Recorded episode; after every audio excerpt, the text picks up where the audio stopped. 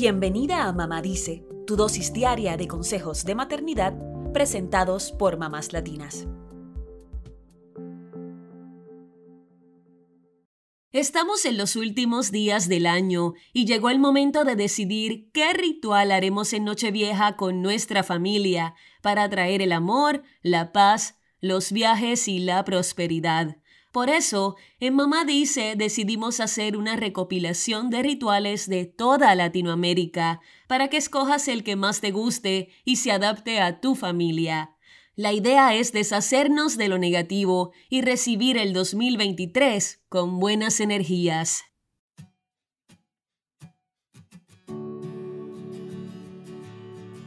Número 1. Comencemos con uno de los rituales más tradicionales, comer las 12 uvas a la medianoche.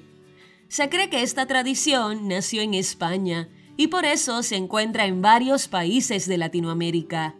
La idea es comer una uva por cada campanada del reloj a medianoche y pedir un deseo por cada una de ellas. Quien logra comer las 12 uvas con precisión se dice que tendrá un año afortunado. Lo bueno es que es un ritual que pueden intentar grandes y chicos, y lo mejor de todo es que el racimo trae suficientes uvas para todos en casa. Número 2. Vestirse de un color en específico para atraer amor, prosperidad o paz.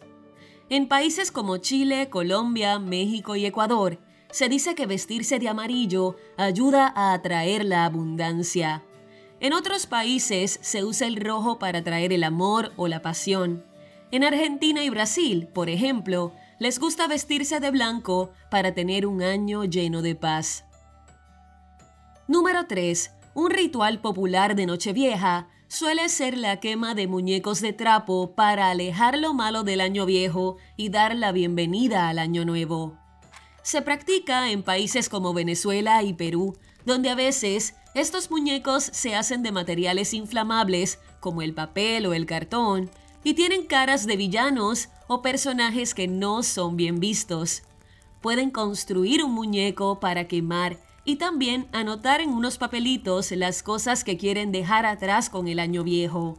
Desde hace siglos, el fuego simboliza purificación y potencia sagrada así que podría servir para iniciar el año con mucha fuerza y sacando lo negativo. Eso sí, recuerden tener precaución con el fuego, sobre todo si hay niños pequeños. Número 4. En México es común colocar un borreguito en la ventana o en la puerta de la casa o regalarlo a alguien querido para traer dicha y abundancia. Suelen venderlos en muchas tiendas y puestos de artesanías, porque dicen que son un imán para la buena suerte. La oveja o borreguito que cuelgues en casa debe ser un regalo, porque dicen que si lo compras tú mismo no tiene el mismo efecto. Lo curioso es que la tradición ha tenido tal aceptación en México que se usa el término lana, como la lana de borrego, para referirse coloquialmente al dinero. Número 5. Para limpiar tu casa y atraer la buena suerte, llena recipientes de agua y tira el líquido por la ventana a medianoche. Se hace en países como Puerto Rico, Cuba y Uruguay, y también sirve para espantar las penas y el llanto. En Uruguay se le llama el baldazo, en Cuba le llaman el cubazo, y también lo usan para limpiar energías y como diversión. Es importante que antes de que lleves a cabo este ritual, te fijes muy bien de que no haya nadie caminando por la calle.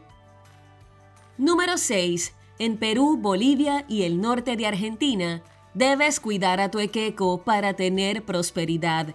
Al igual que el borreguito en México, lo ideal es que alguien te regale un equeco, es decir, una figura de hombrecito con vestimenta andina, un poncho y un gorrito de colores que carga distintas mercancías, como dinero, dulces y otros artículos pegados a su cuerpo. Cuenta la leyenda que debes cuidar a tu equeco para que te brinde los deseos que le pides. Una forma de cuidarlo es ponerle un vasito de cerveza para que se refresque. Número 7. Para atraer los viajes, hay que sacar a pasear la maleta. Es un ritual que se realiza en muchos países de Latinoamérica, pero en algunos piden que llenes la maleta de ropa como si fueras a realizar un viaje. A medianoche puedes dar algunas vueltas con la maleta y pensar en los destinos que quieres visitar para que se te cumplan. Número 8. Para atraer el dinero hay que comer lentejas o guardarlas en lugares donde suele haber dinero. En algunos países también usan arroz para atraer la abundancia, mientras que en Guatemala lanzan 12 centavos desde la puerta de la casa y de espaldas a la calle para traer el dinero en el año nuevo. Para cerrar la noche, muchos prefieren hacer una cena especial y un brindis familiar para agradecer todo lo que trajo el año que se va y recibir el año nuevo de fiesta.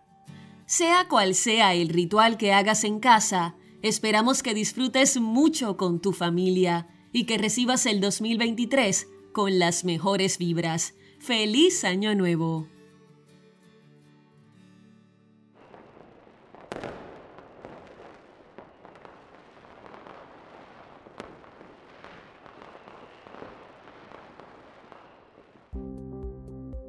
Eso es todo por hoy. Acompáñanos mañana con más consejitos aquí en Mamá Dice y síguenos en mamáslatinas.com, Mamás Latinas en Instagram y Facebook y Mamás Latinas USA en Twitter.